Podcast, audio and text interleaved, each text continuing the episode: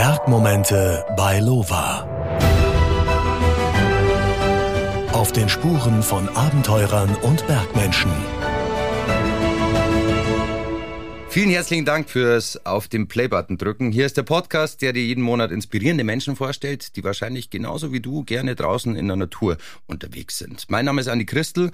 Ich bin im Oberland aufgewachsen. Ich verbringe viel Zeit in den Bergen, bin aber auch schon mal quer durch Deutschland gewandert und deshalb haben die bei Lova irgendwann gesagt, ja, der Typ labert gern und stellt ganz gute Fragen, deswegen lass doch mal den Typen unseren Podcast moderieren. Mache ich jetzt hiermit, ich bin heute aber nicht allein da, sondern ich habe einen Gast, ja, ich sag's mal so, der wird jeden Nikolaus-Double-Wettbewerb gewinnen. Es ist ein sympathischer Mensch mit einem sehr netten Grinsen im Gesicht. Er hat einen vollen grauen Bart. Er ist offiziell Kommunikations- und Teamcoach und inoffiziell würde ich sagen ein Visionär oder anders gesagt einer der kreativsten Menschen, den die Pfalz hat. Herzlich willkommen beim Bergmomente bei Lova Podcast. Wanderpapst Erwin Schottler.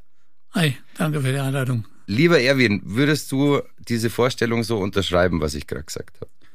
Ich schließe mich den Worten meines Vorredners an. also Hast du schon mal bei einem Nikolaus-Double-Wettbewerb mitgemacht oder bist du vielleicht sogar einer? Beim Double nicht, ich bin das Original. Du bist das Original? Ja. Hast du deswegen auch immer rote Klamotten an? Die roten Klamotten, das kommt, nee, das kommt aus der Zeit, als ich noch Nordic Walking betrieb. Mhm. Hauptsächlich bin ich noch Ausbilder am Deutschen Skiverband und da wurden wir mit roter Kleidung ausgestattet. Mhm. Ja. Und wenn die anderen vorbeigingen, haben die die Stöcke hochgenommen, weil mit den Roten wollten sie nicht konkurrieren. Und so hat sich das Rot bei mir manifestiert, weil ich habe dann mit 52 Jahren in den Dolomiten bei Hans Kammerlander auch angefangen zu klettern und hatte dabei zweimal Glück, dass ich die roten Klamotten anhatte. Nämlich einmal hatte ich mich im Dachstein verstiegen und da hat meine Frau mich angerufen, wo bleibst du? Und da sage ich, gib mir das Telefon einem, der sich auskennt. Und da guckt er runter, sag ich, guck mal 30 Meter rechts vom Lift. Also sagt bist du das mit dem roten Quant? Mhm. Sag ich, ja. Sagt er, du musst jetzt rückwärts gehen. Sag ich, du, das traue ich mich gerade nicht. Und da kam der runter, hat mich geholt. Also ist die rote Farbe für dich schon eine wichtige Farbe, wenn man in die Berge geht, einfach als Signalfarbe? Als Signalfarbe. Und beim zweiten Mal war ich in der, in der Sella oben, mhm. auf dem Piz Boe und hab dort noch ein Weizenbier getrunken, alkoholfrei, mhm. ja. Und es fing an zu blitzen und zu donnern und ich hatte noch ganz, ganz wenig Zeit und dachte, ich pack's nicht mit bis zum Padoi und schaute dann hoch und sah, dass oben noch drei Mann stehen und sehen mich. Mhm. Und da hatte ich die roten Klamotten und wollte mich freuen. In dem Moment über mir ein Blitz, ein Donner. Also haben mich die roten Klamotten auch wieder zum Padoi gebracht. Und im Rucksack hatte ich noch ein schönes Buch von Pater Anselm, das hieß Auf dem Wege und das blieb trocken. Also ist auch ein bisschen Aberglaube mit dabei mittlerweile. Nee, mittlerweile gehört zum Erwin Schottler, dass er die rote Klamotte auch hat. So, so kennt man ihn, ja. Er ist in der Natur, aber mit der roten Klamotte, so ist er unterwegs und so kennt man ihn. Das ist mittlerweile vielleicht auch ein Markenzeichen, aber ich habe mich dran gewöhnt. Und wenn ich auch Seminare halte, stehe ich auch so im Vier-Sterne-Hotel auf der Bühne. Du sagst gerade Seminare, also du bist ein gut gelaunter Motivator, sage ich jetzt mal. Was machst du denn, wenn es dir mal schlecht geht? mir geht's nicht schlecht. Mir geht's nicht schlecht. Ich habe brutale Zeiten hinter mich bringen müssen. Heute sage ich dürfen, ja, um zu erkennen, wie, ja, wie gehe ich mit mir um, was lasse ich an mich ran. Auf meiner Homepage ist ein Bild von Pater Anselm und von mir. Und da habe ich gefragt, Pater Anselm, darf ich das Bild nutzen? Das wurde gemacht in Stuttgart in der Stiftskirche. Hat er zurückgeschrieben, lieber Herr Schottler, bei allem, was Sie tun, wünsche ich Ihnen Gottes Segen und der Engel der Gelassenheit möge Sie begleiten. Und seit dieser Zeit ist der Engel der Gelassenheit fest auf meiner linken Schulter. Als ich noch im SEK war, im Personenschutz, mhm. da wäre der Engel der Gelassenheit ein schlechter Berater gewesen, gerade im Kampf mit Zuhältern oder so. Ne? Äh, muss man anders sein, ja. Aber seit dieser Zeit mit Pater Anselm ist der Engel der Gelassenheit mein fester Begleiter, ja. Und ich entscheide doch, was lasse ich an mich rankommen, ja. Wie gehe ich damit um? Aber da redet man gleich noch drüber, über deine Zeit bei der Polizei. Es klingt jetzt irgendwie so, als es wäre in deinem Leben schon ziemlich viel passiert, die den Menschen aus dir geformt haben, der du jetzt bist. Also es war nicht immer so, dass du alles positiv gesehen hast. Nee, so ich, ich war schon auch mal aufgeregt, ja. Mhm. Und es hat noch nie von mir jemand auf die Schneidezähne bekommen, der es nicht verdient hatte. Dann ja. fangen wir doch jetzt mal von vorne an. Also ähm, als du, ich sage jetzt mal, klein warst, da wolltest du Förster werden. Stimmt das? Ja, ich bin Baujahr 50 und mit elfeinhalb Monaten stand ich auf den Füßen mhm. und war ab der Zeit im Wald. Da bin ich dankbar. In der frühen Kindheit, zwei, zweieinhalb Jahre, wusste ich, ich will Förster werden. Nur in dieser Zeit, in den 50er Jahren, hat das Geld meiner Eltern nicht gereicht für die Oberschule, heute Gymnasium. Nur ich dürfte mit den Jägern rausgehen, Tiere füttern, ich dürfte mit den Bauern rausgehen, hinter dem Pflug nachlaufen, mhm. ich dürfte in die Schreinerwerkstatt, in die Schlosserwerkstatt schmieden und so weiter, dürfte alles von unten raus erleben. Das ist heute ein Reichtum in mir. Da bin ich heute so dankbar dafür. Mhm. Nur irgendwann muss man mal was arbeiten und dann gab es bei uns in Kirchenbollern eine Firma, KKK und dort habe ich Dreher gelernt. Eine Handwerkerlehre gemacht. Handwerker, also Metaller und das war auch wertvoll, weil dort, was ich dort erfahren habe, war, wir waren zehn Auszubildende. Wir hielten zusammen wie Pest und Schwefel. Mhm. Wir waren Jungfüchse. Und die Jungfüchse und die alten Hasen im Unternehmen sind sich immer respektvoll auf Augenhöhe begegnet. Und das ist ein wertvoller Bestandteil, den ich erleben durfte und der auch mein Wesen prägt und das, was ich serviere. Ich habe da mit meiner Ausbilderin mal drüber geredet, die meinte, wir haben euch eigentlich damals erzogen. Wir waren eure Erziehungsberechtigten. Also wenn du mit 14, 15 aus der Schule kommst und dann plötzlich irgendwie eine Handwerkerlehre machst, oder bei mir war es die Gastronomie, da meinte die Ausbilderin, ja, ihr wart nicht einfach zum Haben. Und gerade in der Zeit der Pubertät und so, ich glaube, die hatten damals schon ziemlich viel zu beißen. Und ich weiß auch gar nicht, ob das heute noch so ist. Ich denke, es hängt auch zusammen damit, also ich aus den 50er Jahren, ja, ja wir haben noch zusammengehalten, ja, und waren zusammen unterwegs. Die Kinder waren im Wald, die Eltern waren arbeiten, ja. Mhm. Das war ein wertvolles soziales Zusammensein. Mhm. Und dann kamen die 60er Jahre und die 70er Jahre. Und dann sagten die Eltern, euch soll's mal besser gehen wie uns. Nee, uns ging's nicht schlecht. Mhm. Ich hatte immer zu essen, ich hatte immer zu trinken. Ich war immer sauber angezogen. Mit Seife und Wasser konnte ich umgehen. Guten Tag konnte ich sagen. Danke und bitte auch. Und was ist denn von diesen Elementen in unserer Gesellschaft noch vorhanden? Ich verallgemeinere nicht, weil ich erfahre, weil ich viel draußen unterwegs mit viel mit Leuten rede und zuhöre, nicht nur quatsche, dass bei den jungen Leuten jetzt in der Corona-Zeit besonders gemerkt, diese Sehnsucht nach diesen Urwerten, Kernwerten wieder hochkommt. Das ist in uns ja drinnen. Ja, es wurde uns nur diese, dieser Wohlstand hat es alles aufgebläht. Wir brauchen die anderen nicht. Ne, wir brauchen jeden. Wir brauchen uns miteinander. Miteinander füreinander. Das prägt ein Leben. Gibt es denn, wenn du als Coach unterwegs bist, eigentlich so Parallelen, die du feststellst, also Probleme, die fast jeder hat oder die sich immer wieder wiederholen? Was wären das für welche? Aus meiner Erkenntnis spielt das Thema Kommunikation eine ganz, ganz wesentliche Rolle bei diesem Miteinander füreinander. In der Pfalz habe ich mal gesagt, du lieber ein Satz gebabbelt, wie zehn Sätze geschrieben. Mhm. Dann hat er mir die Antwort gegeben, sagt er, Erwin, in der Pfalz schreibt man sich nur, wenn man sich nichts mehr zu sagen hat. Mhm. Und das ist ganz wichtig, dieses zu sagen auf Augenhöhe, dieses respektvolle Miteinander umgehen. Ja? Und was daraus resultiert, erstens mal für die Unternehmen, ist es eine leere Zeit. Es geht nichts nach vorne. Man ergänzt sich nicht gegenseitig. Ja, es gibt keine Konflikte. Konflikte sind kein Streit. Mhm. Konflikte sind, sind die, die Zellen des Weiterentstehens. Und man, man weicht sich aus oder man schreibt sich nur noch. Oder jetzt in dem digitalen Bereich. Ich habe auch ein Handy. Ich kann auch ein WhatsApp schreiben. Ja, aber nur was man sich schickt wie man sich was schickt. Sind es Dinge, die, die wichtig sind, die wertvoll sind, die menschlich sind? Oder schlachten wir andere dabei und bilden kleine Banden, um andere zu zerstören? Und schon sind wir bei dem Thema psychische Erkrankungen. Die psychische Erkrankungen, die brauchen eine Erkrankung, ja, kostet etwa 35 Tage. Eine Erkrankung. Und dann haben wir das Thema Rücken. Mhm. Also Muskel, äh, Skelettmuskulatur, ja. Es gibt ja Rückenschmerzen ohne Ende.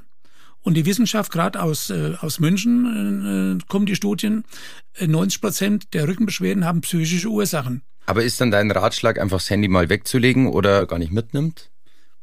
Das ist ein ganz weiser Ratschlag. Was ist ein Ratschlag? ja. Ich, wenn ich abends nach Hause komme, 18 Uhr oder so, mache ich das Handy aus.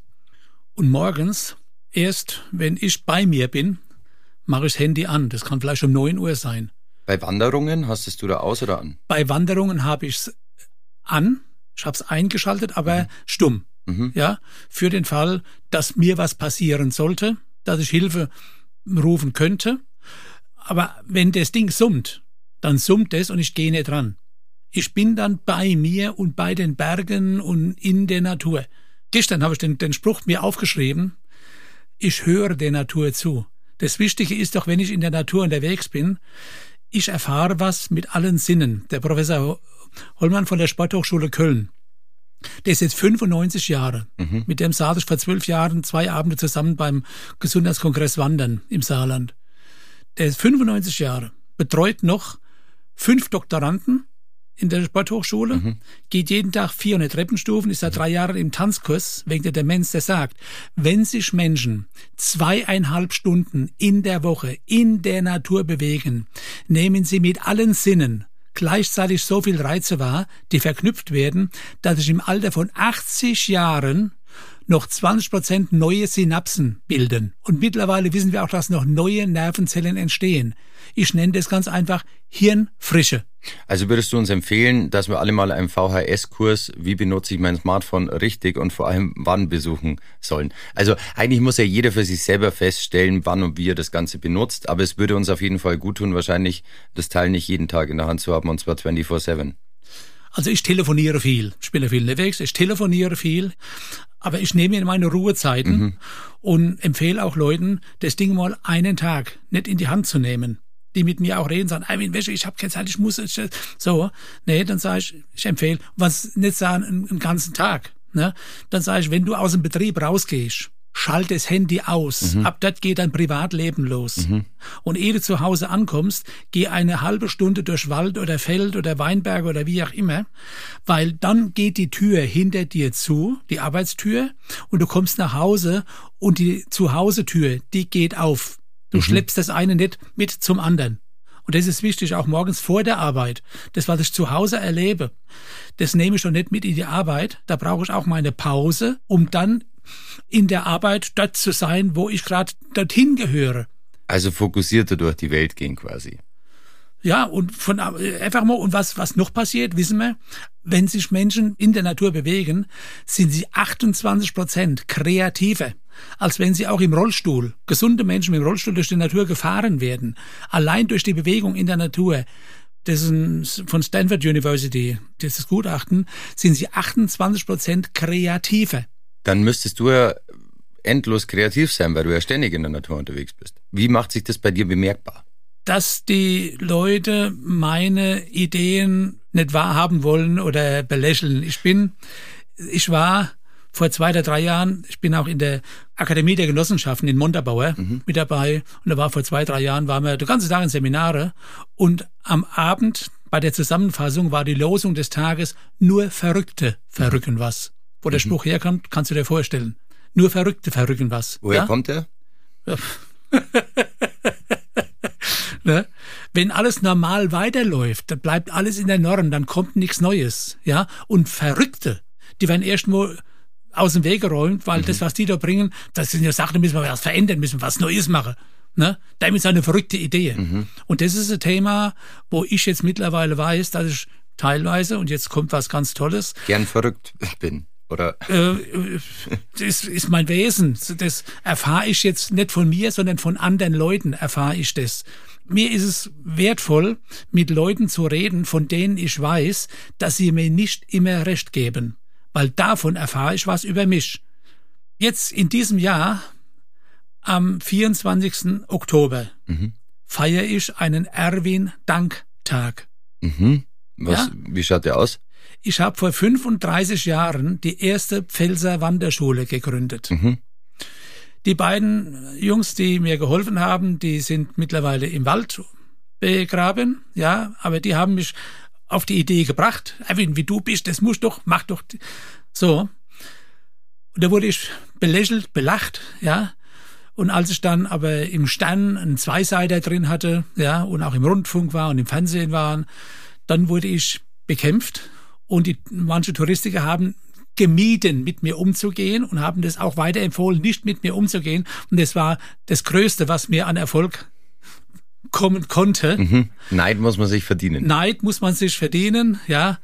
Und deswegen feiere ich jetzt meinen Erwin-Danktag mit den Leuten, die mich auf den Weg gebracht haben, mhm. ja, mit mir auf dem Weg sind und durch das, wie wir miteinander umgehen, mir auch die Augen öffnen für die Zukunft. Mhm. Weil bei allen Gesprächen sind auch niederschwellig Zukunftsgedanken dabei. Und das ist mein Thema, dass ich für manche vielleicht zu weit nach vorne denke. Das, was uns im Moment in der Gesellschaft insgesamt fehlt, ich will nicht verallgemeinern, ist, dass wir nicht mehr anständig miteinander umgehen. Ich habe einen Slogan auf meiner Visitenkarte, der heißt Wohlstand durch Anstand. Na? Anstand ist allgemein ein wichtiges Wort. Jetzt wollen wir aber nochmal ganz kurz zurückschauen äh, ja. in die Zeit, die dich so geformt hat, quasi zu ja. dem Menschen, der du jetzt bist. Also nach der Ausbildung ähm, zum Dreher, nach dem Handwerksberuf, bist du dann auch irgendwann bei der Polizei gelandet. Ja, meine Mutter hat gesagt, das ist ein guter Betrieb, geh hin. Ja, und äh, während der Lehrzeit hat meine Schwester, mein Schwager, die hatten Bekannte bei der Polizei, die haben gesagt, oh Erwin, du Steck, Judo, geh bei die Polizei. Da hat meine Mutter gesagt, auf die ich ja fast immer gehört habe. Nicht. Und ich gesagt, dann bist du eine Respektsperson und denk an deine Rente. Mhm. Da war ich 17. Und da habe ich im, im dritten Lehrjahr, während der Lehrzeit, meine Aufnahmeprüfung bei der Polizei gemacht. Und bin dann 69, nachdem ich ein halbes Jahr Akkord gearbeitet habe, in die Polizei. Ein gutes Jahr, um zur Polizei zu gehen. 69 wahrscheinlich, da war einiges Es war 69, mhm. ja. Und auch heute noch mit den Kollegen, mit denen ich noch Verbindung habe, wir waren, ich war ein Schutzmann. Wir haben die Menschen geschützt. Was macht ein Schutzmann? Also was unterscheidet äh, den Schutzmann zum normalen Polizisten? Im Moment, aus meiner Sicht, der Schutzmann, wir haben die Menschen geschützt, dass die ein wertvolles Leben führen konnten und die, die da stören wollten, mit denen sind wir anders umgegangen. Mhm. Ja, Schutzmann. Und heute ich will das heute nicht beurteilen, was man so erlebt. Ja. ja aber ich wollte gerade fragen, also inwiefern hat sich die Arbeit der Polizei verändert? Weil gerade als jemand, der da dabei war, du hast ja da ganz andere Einblicke gehabt. Ja, also was ich erlebt habe, ich habe vor 14 Tagen mit meinem ehemaligen Chef, den ich beim SEK in Ludwigshafen hatte, mhm. dem habe ich gesagt, weißt du, von den ganzen Häuptlingen, die ich hatte, warst du der Einzige, der, ich saß, wie ich gesagt habe, ein Arsch, in, äh, ein Gesäß, ein Gesäß im Beinkleid hatte. Sagte, was hatte ich? Hab ich gesagt, einen Arsch in der Hose. Alles andere waren keine Führungskräfte. Wir sind nicht geführt worden. Das habe ich erlebt. Den Feind vor der Brust, den kannte ich, den konnte ich bedienen. Nur was vom Schreibtisch kam, das waren andere Dinge. Da, haben, da habe ich, musste ich, und ich sei, äh, sich sage ich, durfte ich grausamste Dinge erleben. Und ich will es auch nicht beurteilen, wie es jetzt bei der Polizei läuft. Da habe ich keinen Einblick mehr. Aber jetzt muss ich nochmal nachhaken. Also grausame Dinge beurteilen im Sinne von, dass dann um Sachen ging wie, wie Mord oder, oder Dinge, wo du nicht eingreifen konntest. Und das andere waren dann eher immer so Konfliktsituationen, wo du eingegriffen hast. Oder was meinst du damit? Gut, wir, wir hatten ja, wir hatten ja unsere Aufgaben zu erledigen, mhm. rechtmäßig. Und das haben wir auch gemacht. Ne? Nur, wir mussten auch Dinge tun, die aus meinem Herz heraus nicht zu tun mhm. wären. Mhm. Und wurden dann auch für Dinge, die wir gar nicht oder ich nicht tun wollte, wurden wir auch gelobt. Mhm. Lob kommt immer von oben nach unten. Mhm. Ich lobe sie für Dinge, die ich gar nicht tun wollte, weil die aus meiner Sicht unmenschlich waren. Und da ist ein großer Unterschied zwischen Lob und Anerkennung. Ich habe vor kurzem mit jemandem gesprochen und habe dem, dem, wir hatten es erst vierte Stunde, so seitlich auf den Arm geklopft. Ne? Sagt er, Schottler, ich bin Eishockeytrainer, was Sie dabei gemacht haben, das war eine Anerkennung. Mhm. Und Anerkennung habe ich in dem Beruf so gut wie keine erlebt. Mhm. Lob, ja, mhm. aber Lob brauche ich keins. Ne? Das sind Dinge, warum sich auch mein Polizeidienst dann beendet hat. Und ich ging dann in mein Leben 4.0. 4.0, meine Frau hat dann ein Hotel geleitet. Also Polizei war dann nichts mehr und dann hat Nee, das war unmöglich. Das war unmöglich. Mhm. Und meine Frau hat dann äh, die Leitung eines Hotels übernommen und ich war natürlich dann bei ihr, ja, und das Hotel steht genau am Wald, mhm. am Donnersberg, dem höchsten Berg der Pfalz. Er hatte leider nichts mit Donnersberger von München zu tun. Donnersberger Brücke. Das war der, das war der Freiherr Donnersberger vom 16. Jahrhundert, der den Namen hergab. Der Donnersberg, 687 Meter, ist der höchste Berg der Pfalz. Und am Fuß des Donnersberges war das Hotel zu Hause. Und ab der Zeit war ich genau in meiner Heimat, wo ich hingehöre, in meinem Wald. Und du hast keine Leute mehr eingesperrt, sondern du hast ihnen Schlüssel gegeben für ihr Zimmer. Genauso war es. Ja. Genauso war es, ja. Das Schöne war dann, ich konnte dann das tun, was mir gut tut, Mhm. ja, weil ich war auch in der Jugendzeit, war ich immer Jugendsprecher, schon in der Lehre und wo auch immer, das Thema für Menschen da zu sein, aus heutiger Sicht, ich habe mich nicht aufgedrängt, aber das war schon immer etwas, was mich auch bei ganz vielen nicht sehr beliebt gemacht hat. So, und jetzt äh, war das Thema Tourismus da, jetzt waren Gäste da und ich dürfte mit den Gästen durch den Wald gehen, dürfte denen meinen Donnersberg zeigen. Ja, Aber wie hast du dich da erstmal eingearbeitet in die Materie? Also hast du dir erstmal Bücher gekauft und hast dann geschaut, okay, wie heißt der Baum, wie heißt der Baum, oder wusstest du das alles nur aus deiner Kindheit? ein bisschen was wusste ich schon und war aber dann sofort mit dem Förster auch oft unterwegs und erfuhr davon was über die Bäume, über das Wachstum. Das Wissen, das prägt heute noch das, was ich verkünde. Und auch dieser Förster und der aktuelle Förster werden bei meinem Erwin Dankfest anwesend sein. Und das, was ich so daraus gelernt habe, erfahren habe, das habe ich bei meinen Wanderungen dann diesen Gästen, diesen Touristen in Aufführungszeichen, die erfahren lassen, so dass wir nicht nur einfach Schritte durch den Wald gemacht haben. Ich habe auch bei der Gründung der ersten Pfälzer Wanderschule gesagt, Wandern ist mehr als einen Fuß vor den anderen setzen. Das Ganze ringsum erfahren.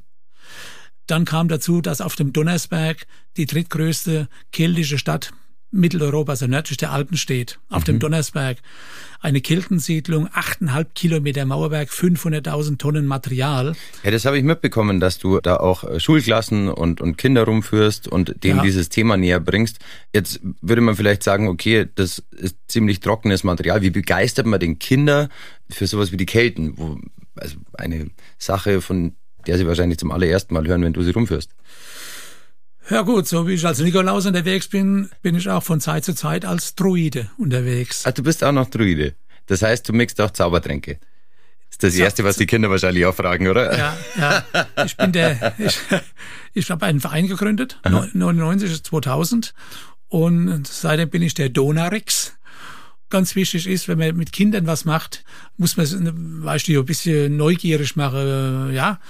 Und nicht ehrfurchtvoll da stehen lassen, sondern sie in dieses Wissen einbinden. Und mein Enkel, mit dem war ich vor zwei, drei Jahren draus, der ist jetzt sieben, und haben wir Steine gesammelt, weil die Kelten auf dem Donnersberg 600 vor Christus schon dieses Riolit gebrannt haben und Glas daraus gewonnen haben.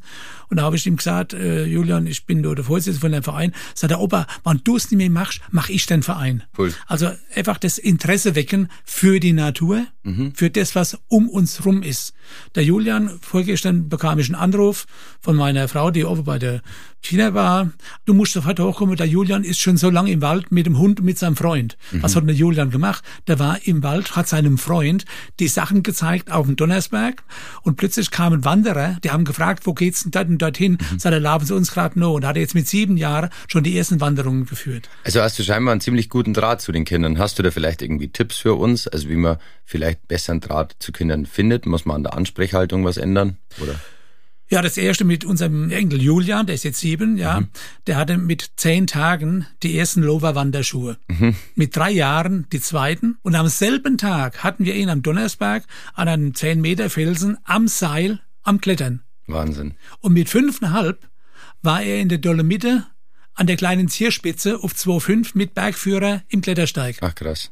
Ja. Also früh an die Natur heranführen. Und seine kleine Schwester, die war auch, wie sie also in der Boulderhalle waren, war die schon dabei mit zweieinhalb in der Boulderhalle und hat sich da schon zack, zack, zack. Und jetzt waren sie letzte Woche in Wiesbaden in einer großen Halle, da waren sie schon oben auf 20, 25 Meter.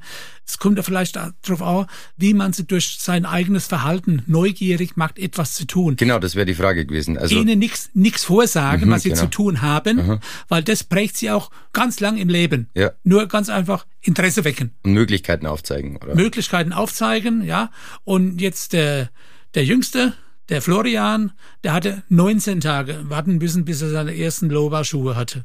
Und das sind, wer, in Anführungszeichen Kleinigkeiten, ein paar Schuhe, aber das ist wertvoll, wertvoll, ja, dass die mit rausgehen. Dasselbe ist auch mit dem Thema Kneip, was bei manchen jetzt schon so abgetan wird für alle Leute und und und. Nee. Bei uns sind jetzt erste Kindergärten in der Pfalz, die in der Nähe des Kindergartens Kneippbecken haben. Mhm. Ich habe Gott sei Dank ein kleines Schwimmbad im Garten. In das gehe ich jeden Tag rein. Am 1. Dezember habe ich dann aufgehört, da war es, äh, hat's drei Grad und ich musste den Gartenschlauch abstellen. Aber ja. allein dieser Storchengang durch ein Kneippbecken macht mich zu einem gesunderen Menschen, sagst du. Das ist ein Teil davon, von den fünf Sachen, ja. Allein dieser Storchengang durch das Kneippbecken, ja. Was sind die anderen vier Sachen? Ja, dann kommt äh, das Thema Ruhe, das kommt Ernährung, kommt dann mhm. noch dazu, mhm. ne? Bewegung insgesamt. Ne? Also die Kneipsche Lebensweise quasi. Das ja. ist die mhm. und das. Äh, ich habe gerade vorgestern wieder so ein Kneipheft gefunden, mhm. wo das auch mit den Kindern drinsteht. Also wenn ich jetzt in mein Schwimmbad gehe, mhm. ja, und es hat 12 oder 13 Grad, und da kommt der Julian und sagt, Opa, ich will auch neu. Sag ich, das ist so kalt. Sagt er, du gehst doch auch neu. Und schon ist der Julian auch im Schwimmbad bei 13 Grad. Nicht so lang, aber er geht rein. Ja. Und diese Neugierde wecken. Ich mach's ja und ich gehe jeden Morgen rein, seif mich ab und nehme den Gartenschlauch und mach mich frisch egal was für Temperatur wir draus haben. Mhm. Und so ist der Julian und seine Schwester jetzt, die dreieinhalbjährige, die sind auch schon verrückt auf das Wasser. Also Vorleben auch. Vorleben und nicht Vorsagen. Mhm. Das ist auch ein Teil der Dinge, die ich den Menschen, mit denen ich unterwegs bin, serviere. Also äh, gerade weil, weil wenn wir äh, darf ich den Satz noch gerne weil wenn wir über Zukunft gestalten reden, wir reden über Zukunft gestalten wo geht denn Zukunft los? Ich habe zu einer Hebamme gesagt, wissen Sie, die Zukunft geht los dort, wo Sie Ihr Geld verdienen. Nee, sagt sie, Herr Schottler, die Zukunft geht schon viel früher los. Mhm. Und das ist, wenn wir jetzt wissen, die Verrohung der Kindheit. Also wir haben eine ganz grausame Statistik in Rheinland-Pfalz von 2019, die heißt, 28 Prozent der Kinder zwischen 6 und 16 Jahren sind schon psychisch erkrankt, großteils depressiv, und dann kommt noch dazu Adipositas, adipös. Wo liegen die Ursachen? Liegen die im Kindergarten? Liegen die in der Schule? Nein, die liegen zuerst zu Hause. Mhm. Und jetzt durch die Corona-Geschichte sind die Dinge nochmal um neun Prozent nach oben gegangen. Und das Thema Verrohung, Sie, Sie lesen es ja jeden Tag in der Zeitung oder hören es, hat sowas von zugenommen. Und das sind Dinge, die lasse ich erfahren, dass sich die Menschen darüber Gedanken machen, wenn wir uns eine wertvolle Zukunft gestalten. Aber wie schaut dann so ein klassisches Gespräch, wie sie bei dir heißen, oder so ein Workshop aus? Also ich komme zu dir, bin ein überarbeiteter Typ, der zu viel am Handy hängt und sag, ich komme vorne und hinten nicht mehr klar, hilf mir.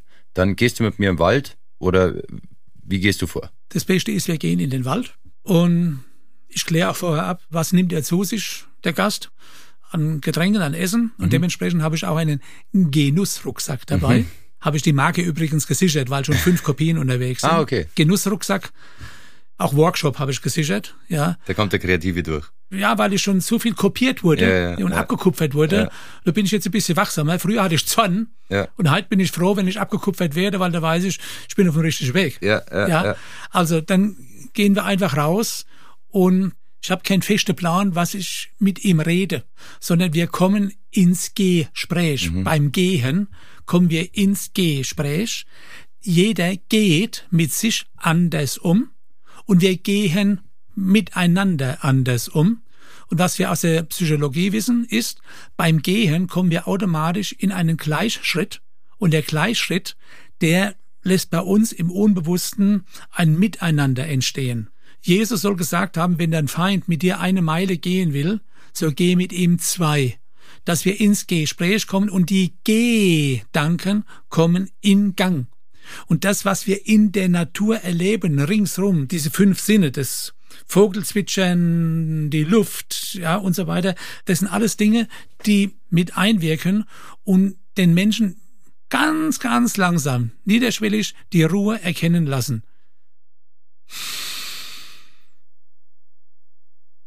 Ich habe mal in der Hotelzeit noch eine ganze Woche depressive Menschen aus einer Klinik bei mir gehabt, mhm. ne, wo wir über Nordic Walking und Wandern. Und wir kommen zurück, das war Anfang Mai, schönes Buchengrün, junges Buchengrün. Da sagt jemand zu mir, Herr Schottler, das war heute so schön, dieses blaue Licht. Der hat nicht gesagt, der blaue Himmel. Mhm. Wir wissen, wir brauchen das Tageslicht zur Stimmungsaufhellung. Mhm. Psyche. Vitamin D. Ja. Dann sagt jemand, wissen Sie, Herr Schottler, und diese vielen Sorten Grün. Ja, wir sagen, der Wald ist grün, man gibt's ein Weizenbier. Mhm. Ja. Nee, unser Hirn, Gutachten bestätigen das, unser Hirn nimmt eine Million Farben wahr. Und diese Vielfalt bewirkt was im Unbewussten. Dann wissen wir, wenn wir unebene Wege gehen, dann muss der Körper reagieren. Wir gehen unebene Wege, auch über Wurzeln und Steine. Da kommen Meldungen im Hirn an, tausende von Meldungen im Hirn, wie ich mich verhalten soll, dass ich nicht stürze. Und da kommen wieder Kommandos zurück. Also habe ich allein durch das Gehen über unebene Wege Hirntraining, ohne dass ich bewusst Sudoku oder sonst was treibe. Es kommen so viele Dinge zusammen. Oder der Klang. Oder vor zwei Jahren, kurz vor meiner Hüftoperation, ich wollte noch äh, in die, auf die Sella und äh, da da hat aber die Hüfte gesagt, ich glaube, du spinnst. Also war ich am, mit meiner Frau am Ammersee, hatte eine wunderbare Pension, war früher eine Villa, die auch toll hergerichtet ist. Und der hat ein Bootshäuschen unten am See. Und da konnten wir jeden Mittag am Bootshäuschen auf der Matratze liegen. Ich wollte Fachbücher lesen. Ich bin in der Sonne eingeschlafen und da habe ich gemerkt, was Wasser auf mich für eine beruhigende Wirkung hat. Und so gehe ich auch manchmal bei mir in der Nähe, es sind zwei kleine, drei kleine Bäche, ach raus und sitze mich einfach nur dort hier und mach gar nichts. Hab nichts zu schreiben dabei, gar nichts. Aber jetzt habe ich mir das vorher gedacht, ähm, Gehen ist ja so wichtig bei dir im Leben. Und du hast es vorhin auch schon erzählt, äh, du hast dir eine neue Hüfte bekommen. Also das war safe nicht so ein Moment in deinem Leben, wo du gesagt hast, ja, kein Problem, passt, wird schon alles funktionieren. Oder also es wurde was Elementares aus deinem Leben nicht dir weggenommen, aber du konntest eben wahrscheinlich nicht mehr so gehen wie davor, von heute auf morgen. Also ich habe ja nicht dran geglaubt, dass das mit der Hüfte was ist. Ja, ich war bei Therapeuten und so weiter. Die haben da und da geschraubt und da gemacht und da gemacht. Ne? Und irgendwann hat mir jemand gesagt, Erwin, lass dich mal röntgen. Und da hat man festgestellt, es ist soweit. Nur, ich hatte in diesem Jahr, das war 19, hatte noch viele Aufträge gebucht. Ja, super Aufträge gebucht. Und dann habe ich halt eine Ibu 500, dann die Ibu 800, zweimal Ibu 800. Und dann äh, samstags vor der OP hatte ich, ich glaube, fünf Ibu 800 drin, ja. Und als die Gäste abgereist sind und Erwin, oh, klasse, klasse, klasse. Und die sind ins Auto, dann kam der Schmerz brutal. Und dann bin ich freitags in die Klinik nach Heidelberg, wurde mit den Füßen zum Wald gelegt, hab eine Tablette bekommen, hat noch jemand gesagt, ach, der Herr Schottler von Kerschen, den kenne ich doch, ja. Und ich habe im Geist, ja, ich habe vor mir, habe ich schon die Dolomiten wieder gesehen, die Seller, der Piz Boe. Und äh, als ich rauskam, das war Mittwochs, bin ich wieder raus, Donnerstags in die Reha und da habe ich mich in der Reha mit meinem, was ich erlernt habe bei Nordic Walking, beim Deutschen Skiverband und was ich Leuten serviere, mit diesen Erkenntnissen habe ich mich wieder in Gang gebracht. Und wenn jetzt das Corona nicht gewesen wäre, wären wir auch wieder in den Dolomiten gewesen. Also ja? das Wichtigste für dich war einfach schnell wieder auf die Beine kommen und wieder raus. Raus, raus. Ich bin, auch als ich nach Hause kam, aus der Reha, bei uns vom Haus, ich, ich wohne direkt am, am Ackerland, da und das ist ein großer Spielplatz. Ich bin dann jeden Tag raus und bin um den Spielplatz vier, fünf Mal rumgelaufen und habe auch meine Schritte gezählt, dass ich auch erkennen konnte, wie, Wird's besser wie, wie wird's besser, ja, was ist die Schrittlänge und und und und und. Und habe mich so wieder in Gang gebracht. Sau ja. cool. Jetzt muss ich dir aber was fragen, weil ich mir auch schon oft überlegt habe, ob ich mal mit Menschen zusammenarbeite, denen es vielleicht nicht so gut geht und mit denen in die Berge gehe. Ja. Und ich war immer am Ende an dem Punkt, wo ich mir dachte, man will doch seine Freizeit nicht mit Leuten verbringen, die nur miesepetrig drauf sind. Sowas färbt doch ab. Wie schaffst du das, dass es nicht abfärbt? Ich habe einen großartigen Lehrmeister, den Pater Anselm, der sagt oder hat gesagt, wenn ich Menschen betreue, coache, die immer nur miesepetrig, jammernd nach unten schauen, dann habe ich denen Wege zeigen wollen. Die haben sie nicht angenommen. Und es hat mich auch selbst Energie und Kraft gekostet. Er, und seitdem sage ich nur ganz einfach, was bringt Ihnen das Jammern? Zur Selbsterkenntnis führen. So, und wenn du im Wald bist mit den Leuten und dann sind so viele Möglichkeiten, wo du ihre Sinne, ihren Geist, ihr Denken woanders hinlenken kannst, zum Ameisenhaufen, zum blauen Licht, äh, das Spielen mit dem Laub oder einen umgefallenen Baum oder einen neu entstehenden Baum oder was auch immer.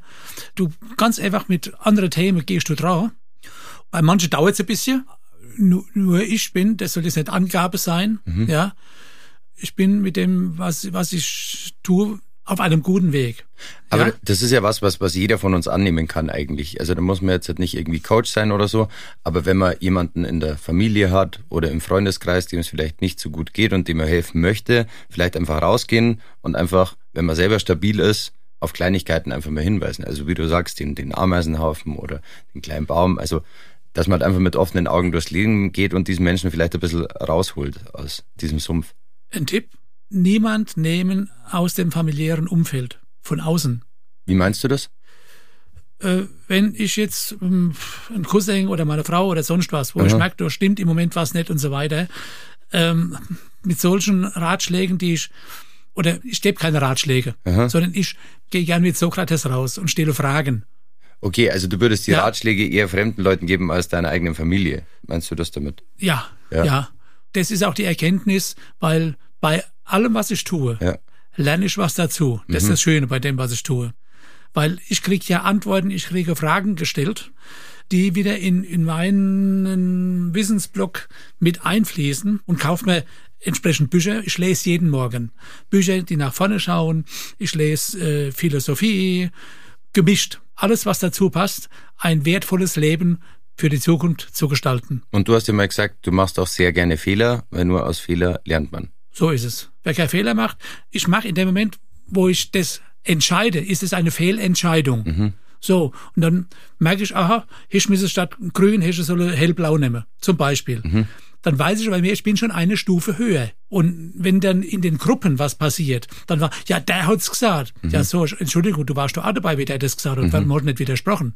Das sind auch Dinge, wie ich, wenn ich als Teamcoach unterwegs bin, auch hier den Anstand untereinander entstehen lasse und habe auch schon ganz viel Unternehmen, die keine Schuhe fix mehr machen am runden Tisch, sondern die gehen raus vors Haus und stehen dort oder gehen dort und reden dabei und sind in Bewegung und gehen anders miteinander um. Das ist schön, wie du gestikulierst, das hört man dann Ja, auch, ja. wenn du mit den Fingern quasi auf dem Und, Du und spielst quasi deswegen, Klavier. Auch wenn du in der Familie dann was loslassen willst, könnte es sein, dass ja die andere Person denkt, da liegen bei dir familiäre Interessen dahinter und du willst sie formen. Ah, okay. Dass Mhm. es aus deiner Sicht so ist. Und deswegen ist es immer besser aus fremder Hand. Mhm, ja. Wenn ich mit meiner Frau so Gespräche anzettle und da sagt sie immer, lass mich dort mit in Ruhe, erzähl's woanders, wo du Geld dafür kriegst. Du hast vorhin erzählt, du bist in den 50er Jahren geboren oder aufgewachsen. Was würdest du sagen, können die Jungen von dir lernen? von, ich sage nicht von mir, von uns, von uns, die wir, oder von mir. Ich sage, wenn ich gut, wenn du mich jetzt fragst, von mir, Genau. von mir lerne, äh, ich kann meine Erfahrung darlegen. Oder was würdest du ihnen gern mit auf den Weg geben? Ja, so. das, was ich erlebt habe. Wir waren als Kinder, egal mit drei, vier, fünf Jahren, wir waren im Wald, die Eltern waren ja arbeiten, keiner wusste, wo wir sind. Wir sind aber immer wieder nach Hause gekommen und haben draußen was erlebt, haben äh, Hütten gebaut und was auch immer. Wir haben nichts aufgestellt. Wir haben nichts aufgestellt. Wir waren nur in der Natur unterwegs und haben mit der Natur was getan, ja, und die Natur hat mit uns was getan. Dieses einfache Erleben, das freut mich jetzt so, dass unser Enkel Julian äh, der Hund nimmt, der wohnt, dort wo wir das Hotel hatten, wohnt er gerade das Haus ohne Trau, nimmt den Hund und nimmt seinen Freund und geht in den Wald. Und wie gesagt, gestern oder vorgestern kommen die zurück und hatten Gäste und haben die durch den Wald geführt, die sind hinter deine Nur gelaufen, war der schon, war der schon draußen. Ja, Ja, der macht dir deinen Job streitig. Du musst aufpassen. Das ich bin froh, ich bin froh und dankbar. Ich bin froh und dankbar. Noch ein Bild. Als Vater erlebst du Situationen mit Sicherheit anders wie als Großvater. Ich war in meinem Leben, gerade im Hotelwesen, war ich ja viel, viel, viel unterwegs. Und wie gesagt, der Markt, der war auch viel mit mir draus und so weiter. Äh, Nur als Opa, als Großvater nimmst du die Sache anders wahr, wie das Verhalten auch der Eltern mit den Kindern, den Kindern mit den Eltern, ja. Das hast du als, als Eltern aus meiner Sicht, hast du das nicht so auf dem Schirm. Ne? Man darf auch dort dazulernen, man lernt auch dazu. Also für mich ist es toll und wertvoll zu erleben, wie sich die Enkel entwickeln. Und dieses Wissen, diese Erfahrung. Ich betreue auch Kita-Leitungen. Als ich zum ersten Mal in der Kita in Schifferstadt war und habe mit der Esther Knoche gesprochen, äh, was wir so machen, weil die mit ihren Leuten zu mir rauskommen wollte, kam auch. Und ich stehe an der Tür, gehe raus, und da stand hinter ihr ein Kind, vielleicht ein Junge, vier Jahre, sagt er, Frau Knoche, ich habe Sie lieb. Mhm. Das ist ein Ding, das läuft mir heute noch kalt und heiß den Rücken runter. Die Leute in den Kitas, die von außen ganz wenig Anerkennung bekommen, die sind doch Vorbilder für unsere Jugend, für die Kitas. Alles, was in den ersten drei Jahren passiert, ist lebensformend. Und dort unten kann sich jeder mal Bilder machen, was in den Familien der Umgebung in den ersten drei Jahren mit den Kindern passiert. Also meine Mama war Säuglingsschwester und die sagt immer, bis sie drei sind, hast du entweder erzogen oder verzogen. So ist es. Ja. Und da gibt's auch schöne Bücher von dem Professor Spitzer, gerade zu diesem Thema. Kann ich da später mal auch einen Tipp geben, wenn du sowas brauchst? Gerne. Jetzt habe ich noch eine Frage, man hört's ja bei dir am Dialekt. Du kommst aus der Pfalz, du bist der Pfälzer Urgestein, haben wir auch schon drüber geredet. Ich sage jetzt mal, da gibt's mehr Hügel als Berge, sage ich jetzt als überheblicher Oberbayer. ähm, warum sollten wir alle mal in der Pfalz Urlaub machen? Die Pfalz, die Pfalz. Die Pfalz ist nicht groß. Warum Pfalz sagt man das bei euch so? Bei uns sagt man Pfalz. Ah, okay. Die Pfalz ist nicht groß, hat jedoch eine große, große Vielfalt an Natur, an Geschichte, an Ackerbau, an Wasser und und und und und. Und das ist es, was die Pfalz so interessant macht. In, Im kleinen Raum auf 70, 80 Kilometer kann ich ganz, ganz viel erfahren. Wann ich in Südtirol bin, mein zweites Herz schlägt ja in Südtirol, ja. da ist doch gerade egal, wo ich jetzt bin. Ich erlebe Südtirol. Und das ist es, die große Vielfalt in der Pfalz, ich hatte früher so ein Slogan drauf bei uns, das hieß auch Wald- und Weinladen ein. Jetzt mittlerweile das Thema Geschichte. Ja, wo kommen wir her? Wo gehen wir hin? Das spielt auch eine Rolle, eine große Rolle. Und ich sehe gerade in der Corona-Zeit viel junge Leute durch den Wald gehen. Nicht mit dem Handy so, sondern sie gehen durch den Wald alleine oder auch zu zweit und zu dritt und sind am Schauen und am Erzählen. Also das, was ich als Kind erlebt habe, kommt wieder in Gang. Die Sehnsucht nach diesem, das ist wieder da. Ja, und das kann man in der Pfalz halt ganz gut erleben. Ich muss nicht in der Dolomite am Seil oder äh, dort hochmarschieren. Ich kann das auch, ich will sogar auch mit einer Einschränkung, mit dem Rollstuhl erfahren und und und und und. So in der Pfalz sind schon viele Dinge so hergerichtet. Liegt ja auch im Trend, also Urlaub zu Hause. Ich war letztes Jahr tatsächlich in der Pfalz und Warum nicht bei mir? Ja, da kannte ich dich noch nicht, beziehungsweise da sind wir einfach nur zwei Tage wegen den tollen Wein, Weingebieten und beziehungsweise Winzern hingefahren nach Deidesheim und haben einen Saumagen gegessen, was man da halt so macht, gell. Aber Saumagen ist jetzt nichts für dich, oder? Du hast mir vorhin erzählt, bei dir gibt's zum Frühstück was? Walnüsse? Ja, Bananen? Ich, wie gesagt, äh, wenn ich flinkes Frühstück mache, ja. da gibt's äh, einen Löffel dicken Honig, es gibt äh, eine Handvoll Walnüsse, wegen der Omega-3-Fettsäure, gibt eine Bananen und vielleicht noch ein, ein Apfel. Der Honig, das habe ich schon mal gehört. Nimmst du den zu dir aus ähm, Allergiegründen, beziehungsweise nee. das soll ja auch helfen, irgendwie, dass man diese ganzen Pollen und sowas zu sich nimmt unterm Jahr und dann ein wenig anfällig für Allergien ist. Einfach nur so. Also ich bin stolz und dankbar. Ich war 81 zum letzten Mal im Bett gelegen wegen der Krankheit. Krass. Und 83 hatte ich zweimal Lungenentzündung, zweimal Rippefellentzündung. Und da war ich nur einen Tag im Bett. Und am nächsten Tag war ich draußen spazieren und leichte Wanderungen machen. Ja, und habe mich so auf die Füße gebracht. Und seit dieser Zeit lag ich nicht mehr im Bett wegen einer Krankheit. Lieber Gott, danke. Möchtest du den Zuhörern zum Ende dieses Podcasts noch was mit auf den Weg geben? So viel wahrscheinlich, aber. Es gibt viel, aber ich gehe mal ganz zurück, was ich auch mit Kindern schon gemacht hatte, wo ich Kinder betreuen durfte in der Schule. Und da war das, haben wir das Thema Nordic Walking war noch drin. Und da habe ich das Thema Ben genannt. Mhm. Bewegung, Ernährung, Natur. Wobei das Thema Bewegung, wir brauchen zweieinhalb Stunden in der Woche mehr, brauchen wir nicht. Das, das wissen wir von der Sportwissenschaft. Ich bin ja mit Professor Bös vom KIT in Karlsruhe eng zusammen. Ben, Bewegung, Ernährung, Natur. Wobei das Thema Bewegung, Natur mein spezielles ist. Und das Thema Ernährung, da ist mein Sohn Mark jetzt auf dem Weg nach vorne. und gibt mir auch wieder Tipps, Vater, lass das weg, lass das weg, lass das weg. Ich esse auch immer Sauermage, um mhm. Gottes Wille, ja. Ich nehme Sachen zu mir, die mir Spaß machen. Verachte auch keinen Riesling, Spätburgunder, ja, äh, oder Weizenbier, was ich noch hätte München auch zu mir nehmen, mhm. ja. Nur es gibt Lebensmittel und es gibt Füllstoffe.